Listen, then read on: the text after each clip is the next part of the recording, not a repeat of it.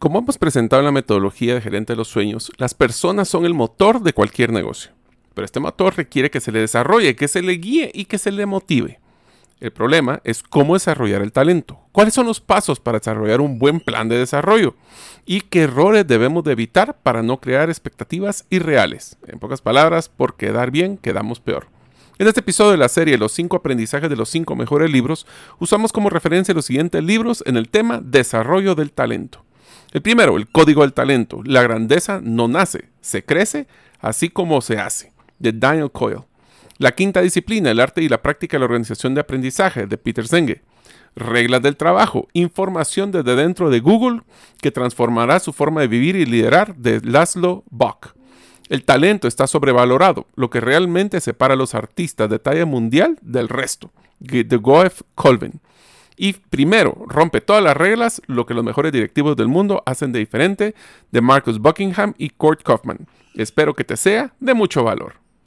Soy Mario López Salguero, ex ejecutivo del mundo corporativo, ahora emprendedor en múltiples industrias como la aceleración de negocios, salud y bienestar, autogestión de documentos legales y plataformas basadas en blockchain. Cuando inicié mis emprendimientos hubiera ahorrado mucho tiempo y dinero de poseer a mano las competencias gerenciales y herramientas prácticas para manejar y acelerar mis negocios. Mi forma de devolver un poco de las bendiciones que he recibido en mi vida es este podcast, Gerente de los Sueños, que se enfoca en temas prácticos simples, relevantes y que puedas implementar hoy mismo. Aprenderemos la metodología comprobada para manejar y acelerar tu negocio, usando la analogía que manejar un negocio es como manejar un carro. La carretera es las necesidades del cliente. La meta es nuestro plan estratégico. Las llantas delanteras es nuestro propósito y plan operativo. Las llantas traseras que nos dan tracción son las ventas y mercadeo. El motor es nuestro talento humano. Y lo que soporta el carro es el chasis con nuestras áreas de soporte. La gasolina que utilizamos para mover el carro es el flujo de caja. ¿Y quién mejor que el conductor como líder de la organización,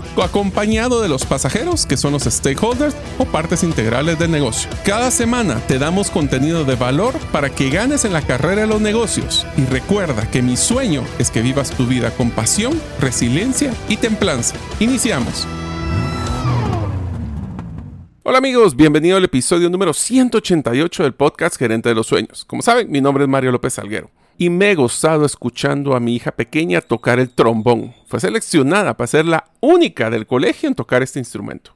Deseo agradecerte que nos escuches el día de hoy. Si todavía no eres parte de la comunidad de los sueños, puedes hacerlo suscribiéndote a nuestros correos electrónicos, ingresando a la página gerentelosueños.com o a través de nuestra lista de difusión de WhatsApp, enviando tu nombre al más 502, más 502 para aquellos que nos escuchan fuera de las fronteras de Guatemala y el número celular 5017 1018.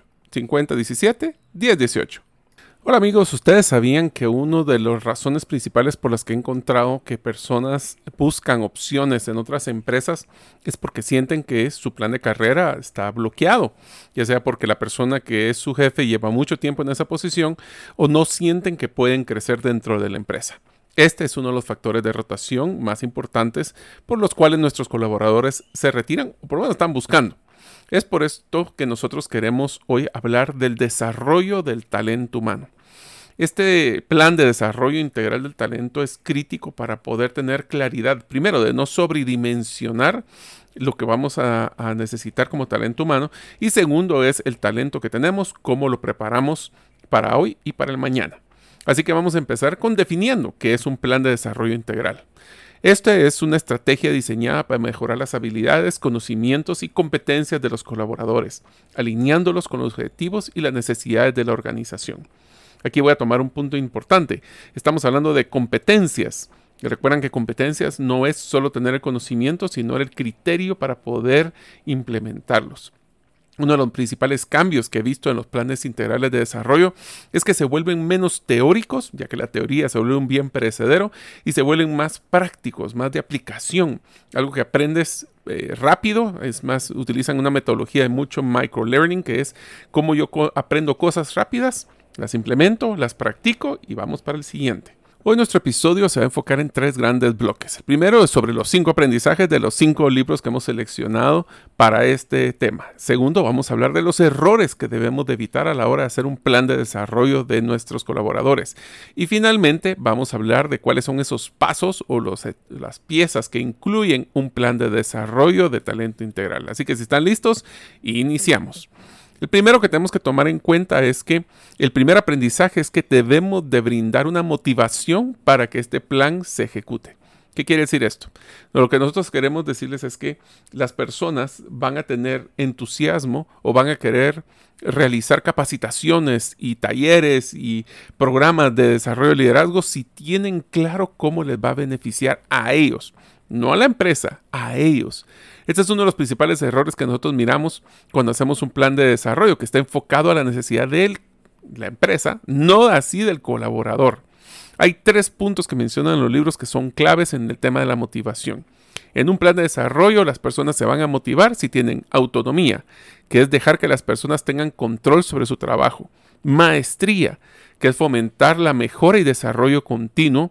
Y propósito, la importancia que el trabajo tenga un significado más grande. ¿Se recuerdan cuando hablábamos de la cultura de los sueños o el modelo de relevancia? Que era tener congruencia, consistencia intensidad. Bueno, estos tres motivadores lo que van a crear son esos factores. El segundo aprendizaje es el desarrollo del talento a través de la práctica deliberada. Uno de los factores que mencionan en los libros es que nosotros no nacemos sabiendo cómo ser líderes o cómo ser eh, operativos o cómo ser gerentes. No nacemos con ese talento, lo tenemos que desarrollar. Hay una, pregunta que siempre se dice que es un líder nace o se hace. Y la respuesta para, por lo menos en mi experiencia, es que ninguno nace siendo líder, pero nacemos con ciertas competencias que pueden hacer ese desarrollo más fácil que para otros. ¿Qué quiere decir esto? Todos tenemos que desarrollarnos, todos no sabemos toda la información, así que tenemos que ser humildes intelectualmente para saber que tenemos que aprender todos los días.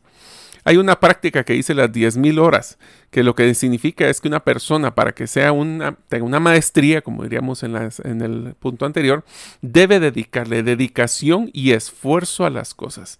No todo se nos hizo fácil a la primera. Tenemos que practicar constantemente lo que queremos hacer bien. Esto es como cuando lo que me ha costado tanto aprender a tocar guitarra. ¿Por qué? Porque no le logro dedicar todo el tiempo que quisiera a esta, a esta eh, pues, hobby que quisiera hacer el día que yo le meta 10.000 horas, créame que voy a estar cantándoles en este podcast más que dándoles solo el tema de contenido de gerencia. Otro de los cosas que es importante a la hora de tener una práctica deliberada es el rol de los mentores y la retroalimentación en la mejora continua. Yo utilizo un taller cuando manejamos el tema de expectativas y de retroalimentación, donde nos enfocamos en explicar a las personas de que no solo se debe de hablar y retroalimentar del pasado, porque eso ya pasó. Lo que tenemos que hacer es enfocarnos a ver qué son las cosas que queremos que hagan. Que hay una metodología que me gusta que se llama Start, Stop, Continue, que es lo que en el futuro quisiéramos que iniciaran a hacer, que pararan de hacer o que continuaran haciendo. Eso es mucho más valioso que decir que hice bien o que hice mal en el pasado. El tercer aprendizaje es la organización del aprendizaje. No hay peor cosa que hablar de una capacitación que nos invitan, vamos, lo sacamos, pero no sabemos ni para qué va a servir ni cómo lo voy a aplicar. Entonces tenemos que tener un aprendizaje o tenemos que tener un plan de desarrollo, un plan de carrera, si queremos llamarlo así, para que cada actividad que realizamos dentro de dicho plan esté sumando.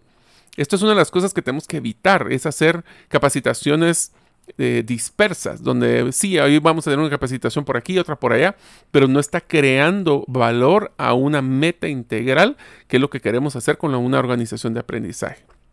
Por eso también es importante aprender con, como un colectivo. Yo sé, aquí podemos hablar de personas extrovertidas, introvertidas, pero les voy a ser sincero, por lo menos le voy a decir mi experiencia cuando estaba en la universidad, para mí era muy difícil poder concentrarme en un ambiente callado, eh, en, la, biblioteca, leyendo. A mí me mataba. Yo como estudiaba era en medio de la, de la cafetería con ruido y probablemente donde más aprendí es cuando nos repartíamos eh, un capítulo del libro a cada uno de los miembros de nuestro equipo y cada uno presentaba a los demás porque aprendía para presentar y reaprendía a la hora que estaba presentando. Entonces, les recomiendo que una de las formas que las personas sí van a tener una competencia y no solo un conocimiento es que expliquen lo, o capaciten a otras personas de lo que han aprendido. Eso los va a obligar a, primero, poner atención y segundo, poder eh, pues encontrar esa habilidad para poder presentar y comunicarse. También otra de las cosas que tenemos que ver en un modelo de aprendizaje es que tenemos que manejarlo como un pensamiento sistémico. No solo es que tenemos un problema de servicio al cliente, capaciten a todos en servicio al cliente. Tenemos que ver el panorama completo de lo que está sucediendo. A la hora de desarrollar un plan de desarrollo integral eh, para el desarrollo del talento, tenemos que estar considerando que nosotros tenemos que ver las competencias actuales y futuras. ¿Es realmente un tema de competencias? Por ejemplo, hablamos de un problema de servicio al cliente, o es un tema de herramientas, es un tema de procedimientos, o realmente es un tema de habilidades. ¿Será que es de conocimiento? ¿Será que es de conocimiento de los procesos o conocimiento de las herramientas? Todo esto es una forma integral y sistémica de manejar las soluciones del desarrollo. También tenemos que fomentar la cultura de compartir conocimientos y aprender de los errores. Este sí voy a hacer un pequeño hincapié. Cuando hablamos de compartir conocimiento, este es uno de los principales cambios que hemos encontrado en la cultura organizacional de las empresas. Hablemos de 20 o 30 años para acá. Hace 20, 30 años decían la información o el conocimiento es poder. Yo no lo comparto porque si se lo comparto a alguien más, puede ser que esa persona salga más eficiente que yo y me quita el trabajo. Eso ya no funciona en este, en este mundo. ¿Por qué? Porque el conocimiento es un bien perecedero. Y lo que tú sabías que era una, un secreto bien guardado, probablemente ya es un producto perecedero, ya perdió vigencia en un 50, 70%. Entonces nos obliga a estar aprendiendo constantemente. Una recomendación que les hago a la hora de poder hacer reclutamiento es busquen personas curiosas busquen personas que están constantemente aprendiendo, como escuchando un podcast como el de Gerente de los Sueños. Y el segundo factor de este comentario de aprender de los errores, eh, les diría que es uno de los temas más difíciles en las organizaciones. ¿Por qué? Porque nos damos cuenta que en las organizaciones cometer un error es como que te estuvieran diciendo ya te voy a despedir. ¿Qué tan tolerantes somos nosotros en nuestros colaboradores sobre el manejo de errores? Aquí les voy a decir lo que yo utilizaba en las frases cuando tenía mis equipos de trabajo, o inclusive actualmente que tengo mis equipos de trabajo. Y es, yo les digo que todos quiero que cometan un error eh, todos los días, pero que sea nuevo, no cometer el mismo error dos veces. Y por ende nosotros tenemos que ser tolerantes a los errores. Le voy a dar otra recomendación con el tema de cómo poder ser más tolerantes a los errores. Aprender de errores pequeños evita errores grandes. ¿Qué quiere decir esto? Si nosotros no le permitimos a ninguna persona cometer un solo error, estamos matando la innovación y la creatividad. Pero si los hacemos en ambientes controlados, podemos manejar el riesgo de dichos errores. Así que, ¿qué tal si les ponemos a las personas a practicar para que cometan microerrores? Así evitamos los grandes errores. El cuarto aprendizaje, cultura y libertad organizacional tenemos que tener una, eh, es clave, tener una transparencia y apertura dentro de la organización. Una de las cosas que he visto que se vuelve sumamente complicado en un plan de desarrollo son tres cosas y después lo vamos a ver en desarrollo más a detalle. Uno es que las personas no tienen un escalón directo que pueden realizar. Esto sucede cuando tenemos un gerente, por decirlo así, manejando personal operativo. Ese personal operativo, la pregunta que les haría es, aunque sea muy bueno, ¿puede aplicar a la plaza de gerencia? O siempre van a estar buscando personas externas porque tienen unos requerimientos de licenciaturas o tienen un requerimiento de experiencia. Eh, entonces, estamos valorando nuestro talento interno. Entonces, esa separación, ese gap entre una posición operativa y una de liderazgo es tan grande que es inalcanzable. Segundo, tenemos claridad qué debe, si yo quisiera aplicar esa gerencia, cualquier persona sabe exactamente qué debería de hacer y es responsabilidad del colaborador hacerlo? ¿O están esperando a ver si el milagro de que la empresa los promueva? El crecimiento, oigan, esta es una frase que quisiera que se lleven de este episodio. El desarrollo dentro de la empresa es obligación del colaborador con las herramientas y la guía de la empresa. La empresa les puede darle los accesos de la información, el e-learning, la universidad corporativa, todo lo que quieran. Pero al final del día es la responsabilidad de cada uno de nosotros tomar esas decisiones si quiero crecer. La pregunta es, ¿tenemos esa transparencia? Esto sucede mucho cuando se hace una selección interna, por ejemplo, y se tienen tres candidatos para un puesto de liderazgo. Se selecciona uno, pero se retroalimentó a las otras dos personas, se les dio ese contenido de calidad de qué era lo que les hizo falta y un plan de desarrollo para que la próxima vez sí puedan tener una mejor probabilidad. Y acabo de aclarar una cosa, mayor probabilidad no significa garantizar que van a quedar promocionados en la siguiente, porque no, ese es uno de los errores que podemos evitar que por quedar bien quedamos peor. La próxima vez vas a ver que te lo llevas. Y si la próxima vez no la vas a tener, ¿qué cree que va a pasar? Esa persona se va a desmotivar y se va a ir. Otra cosa, si nosotros quisiéramos tener un buen plan de desarrollo, tenemos que llamar lo que yo le llamo cross-pollination o cruce de talento. Una persona que está trabajando en el área de ventas, ¿en algún momento ha pensado trabajar en finanzas? Eh, ¿Trabajar en mercadeo? ¿Trabajar en administración? ¿Cómo puede saber la persona que le gustaría, especialmente cuando tenemos tal vez un líder del área comercial que lleva mucho tiempo ahí, ¿por qué no los ponemos a explorar en otras áreas de la empresa? ¿Por qué no hacemos pasantías? ¿Por qué no hacemos invitaciones para conocer lo que se hace en otros departamentos? Sí, el tema más difícil en un tema, en un programa como este es el tiempo. Sí, yo sé que tenemos un tiempo, pero ¿prefieres perder a la persona y aquí voy a decir una frase muy simpática que le utilicé en un programa de desarrollo, que era, ¿prefieres perder a la persona, a alguien afuera o a alguien adentro? Entonces, todas estas transparencias y apertura es clave. También tenemos que fomentar una cultura donde los errores son oportunidades de aprendizaje. Cometiste este error, te voy a echar o, a ver, de lo bueno, ¿qué aprendimos? Y de lo malo, principalmente, ¿qué aprendimos? Es una frase que yo espero que a ustedes les guste, que dice, o se gana o se aprende. La pregunta es cuando nosotros no aprendemos y volvemos a cometer el mismo error. Por eso, también uno de los factores claves en un programa de desarrollo es el empoderamiento de los colaboradores. ¿Para qué? Para que tomen decisiones. Eh, hay una frase que realmente me enojó muchísimo cuando lo escuché, que decía uno, uno de los líderes en una organización que trabajaba que no hay peor cosa que un tonto con iniciativa. Ustedes van a imaginar lo malo y lo que generó de conflicto un comentario como esos. O sea, si no le damos oportunidad a las personas a tomar iniciativas, simplemente van a hacer la ley del mínimo esfuerzo y se van, aquí viene un tema de engagement o de compromiso, se van a eh, descomprometer, no es la palabra, yo sé, pero se van a, eh, se van a descomprometer, valga la redundancia, de eh, estar en la empresa. Se van a desconectar de la empresa. Por eso es que es tan importante que no tengamos personas desconectadas que solo llegan, hacen el mínimo trabajo y se van. Y cuando hablamos de apatía, miren, vamos a tener un curso. ¿Y para qué? Si solo yo tengo, no, o sea, no me, no me toman en cuenta mi trabajo, tal vez no es relevante. Entonces, ¿para qué me quiero desarrollar si tal vez ni siquiera estoy pensando seguir en esta empresa en un futuro?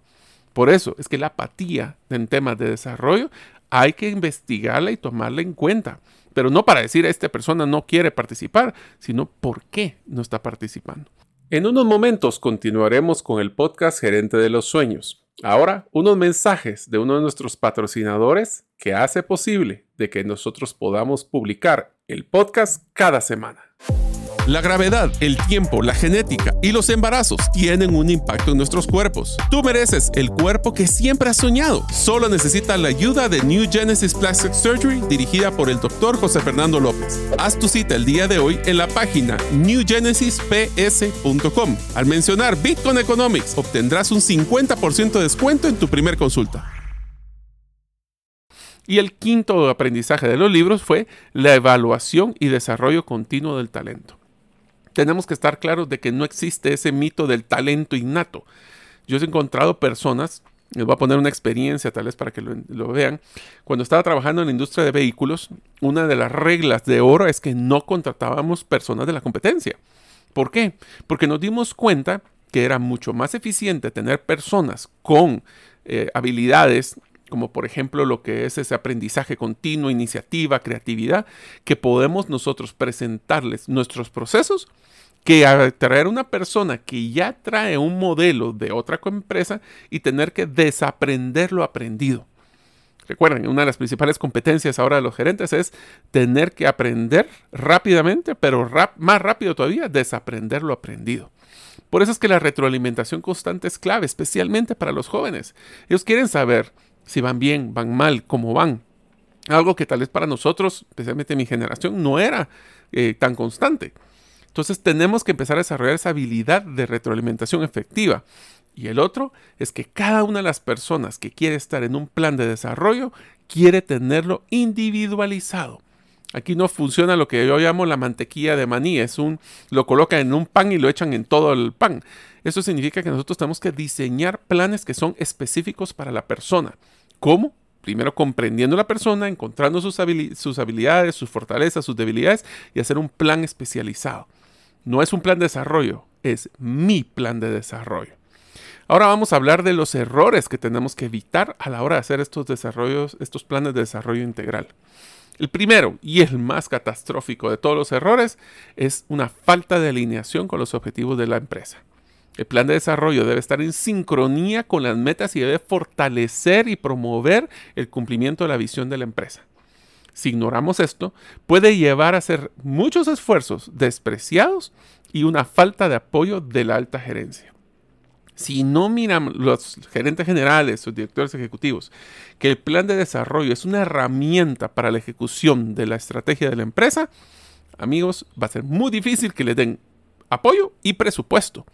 Por eso, ¿cómo es que estamos ejecutando? Esa es una pregunta que le diría como la pregunta del episodio.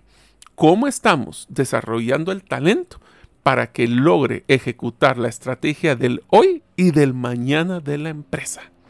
Miren qué interesante esa pregunta. El segundo error que debemos de evitar es no considerar las necesidades de los empleados, las necesidades individuales. Cada colaborador tiene sus fortalezas, debilidades y aspiraciones únicas. Aquí viene una parte interesante eh, antes de seguir este comentario. No todas las personas quieren un rol de liderazgo. No todas las personas quieren ser el gerente general. Más sin embargo, todas las personas quieren sentir que están creciendo dentro de la empresa.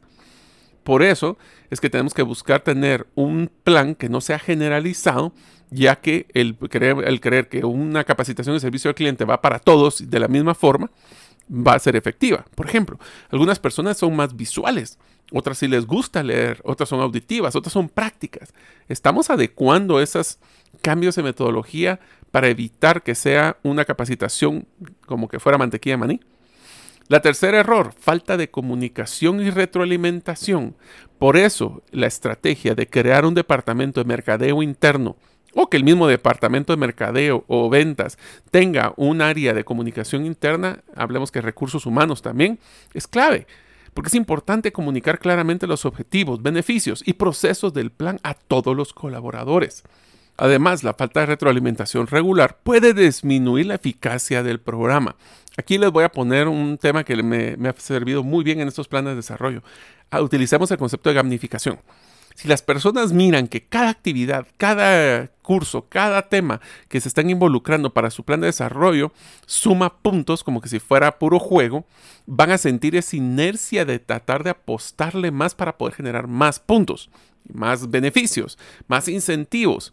Y por eso se tiene que tener una comunicación permanente. Si ese concurso y eso nunca más me retroalimentaron que si me fue bien y lo apliqué, ¿en qué me ayudó? Causa efecto. Si no hago el mejor trabajo y obtengo mejores resultados o mejores beneficios, la próxima vez haré la ley del mínimo esfuerzo.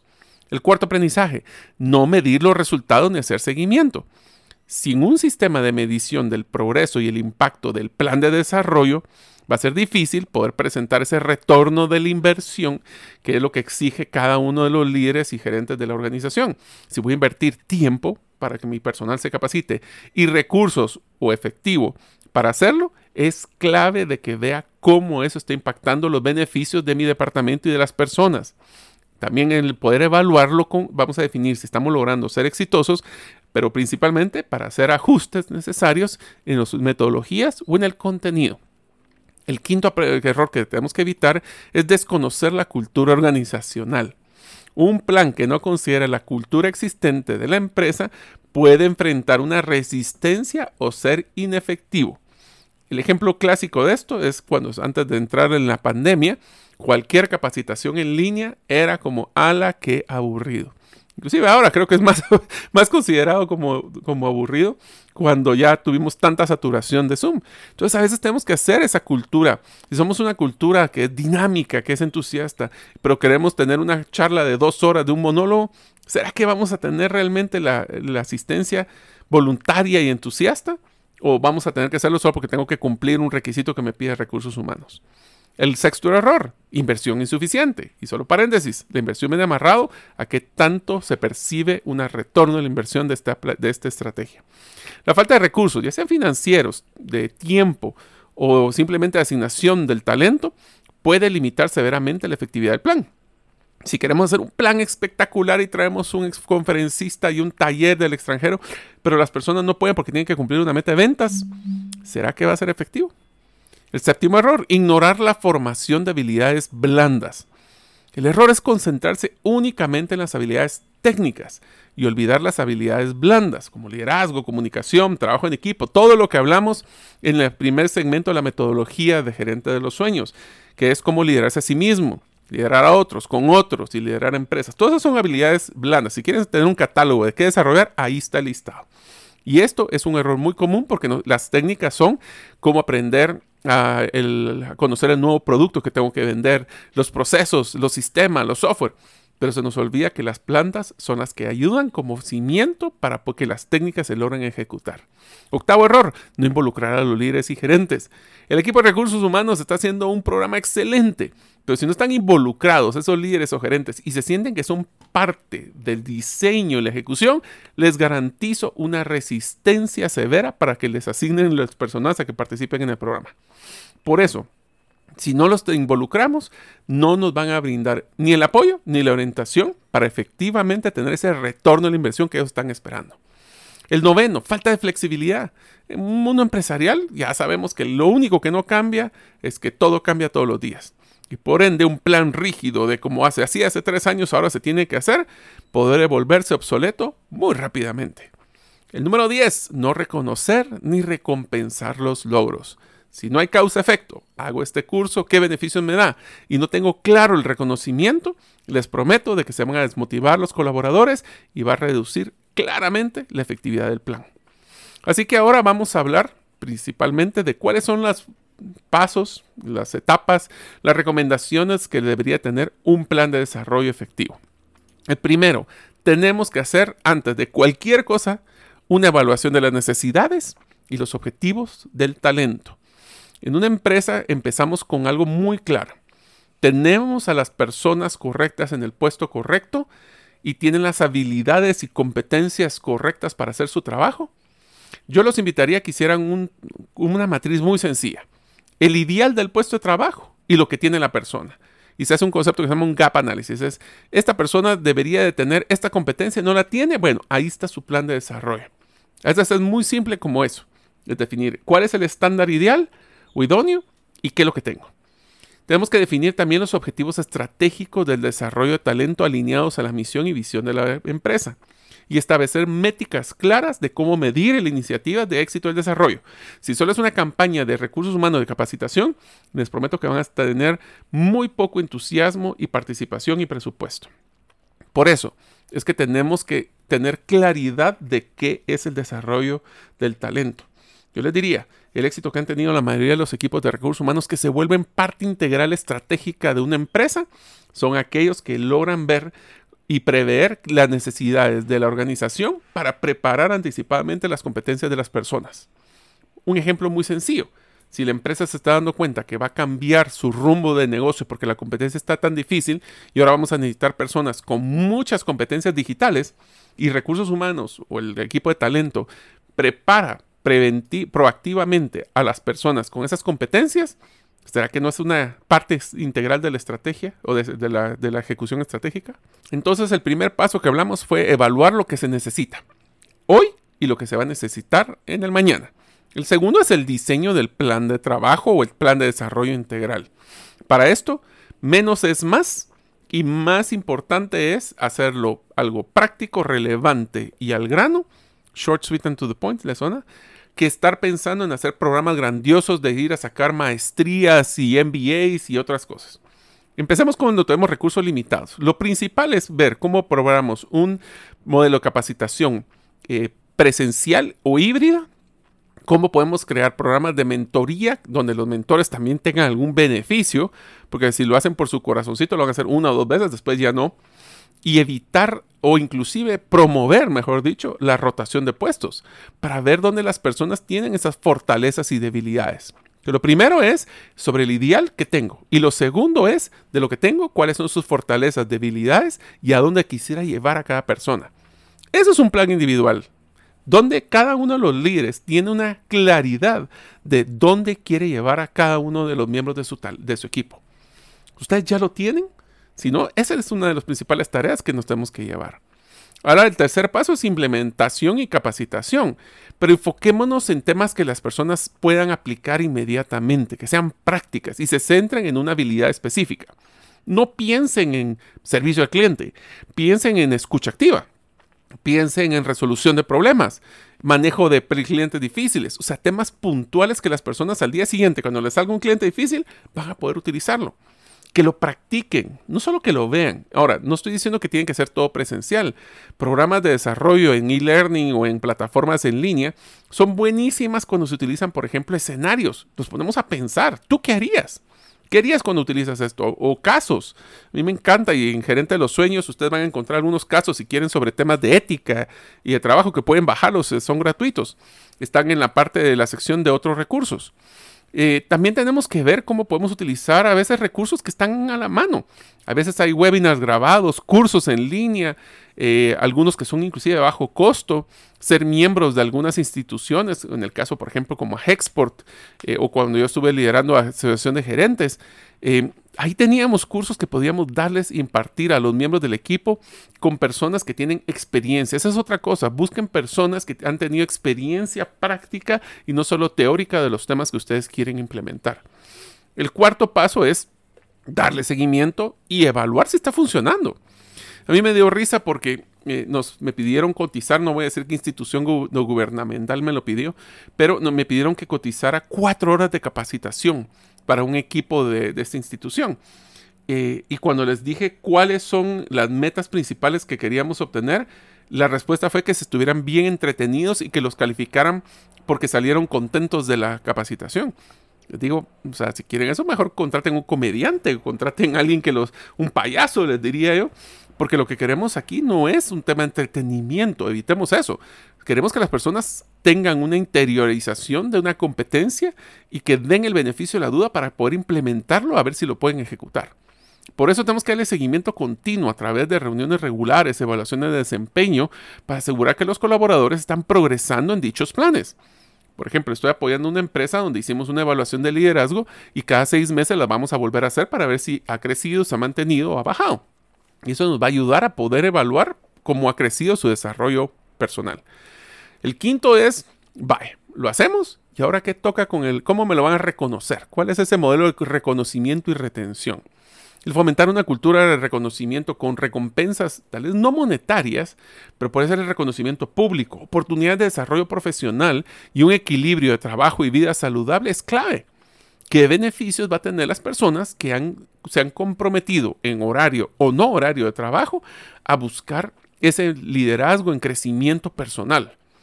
¿Vamos a tener algún tipo de bono, incentivo, promoción o beneficio adicional para dichas personas? Si no, ¿por qué deberían de hacerlo? O por lo menos se puede ser hasta estatus. Y el, el sexto puede ser también muy interesante, que es la retroalimentación y mejora continua. Cuando ya tenemos todo el programa bien hecho, hay que pensar como que hay que volverlo a pensar y ver si tenemos que buscar mejorar constantemente. Esa es la base del programa de desarrollo de talento. La mejora continua y la expectativa de crecimiento que todos los días crece. Una vez que nosotros ya pasamos este concepto base del, del plan de desarrollo integral de talento, les invito a que piensen en tres cosas más. La primera es la diversificación de estrategia de desarrollo diferentes métodos de aprendizaje, diferentes formas de desarrollo profesional para satisfacer necesidades de una fuerza laboral más diversa, incluyendo, por ejemplo, aprendizajes a distancia, pagarle parcialmente un trabajo, perdón, un estudio eh, en una institución eh, educativa de alto nivel, o inclusive una de las cosas que yo les recomiendo en diversificación es hacer trabajos multidisciplinarios de varios departamentos para que roten a las personas como líderes y que puedan lucirse. Muchas veces tenemos líderes que no han podido desarrollarse porque ni siquiera le hemos tomado en cuenta. El otro punto es la expansión del liderazgo. Enfoquémonos en desarrollar habilidades de liderazgo a todos los niveles, proactivamente, programas de sucesión. No esperen a que se vaya un gerente para que empiecen a buscar a ver qué hacemos o ahora vamos a desarrollar a alguien. Todas las personas, esto es lo que les diría, si usted, es una promesa que me daba risa que lo hacía. Si una persona quería ser inamovible, yo les decía con mucho gusto, pero no te vuelvo a promover ni a aumentar salario. Tenemos que todos estar buscando ese crecimiento constante. ¿Quién es esa persona que, segundo al mando, que pudiera tomar el rol porque me enfermé o porque me quiero ir de vacaciones? Y no solo estoy hablando de la alta dirección, a todo nivel. Tenemos que crear y considerar una creación de una academia de liderazgo interna. Eh, si ustedes quieren que los apoyemos en ese programa, créanme que en Gerente de los Sueños tenemos herramientas muy interesantes de eso. O inclusive programas de mentoría cruzada. El mentor no tiene que ser el jefe inmediato, puede ser otro líder de la organización. Y el último punto es consideren la integración de la tecnología. Por si ustedes no saben, existe un concepto que se llama el Sistema de Gestión de Aprendizaje o LMS en sus siglas en inglés, que es una herramienta que lo que va a ayudar es a manejar ese control y desarrollo de las competencias y aprendizajes que tienen cada uno de los colaboradores. Se puede utilizar ahora estas herramientas de inteligencia artificial para personalizar este tipo de eh, actividades y de estrategias de tecnología. Espero que les haya servido, les haya gustado, que les haya entretenido, pero más importante, que desarrolle sus competencias, que eso es lo que queremos nosotros en Gerente de los Sueños. Nos vemos la próxima semana.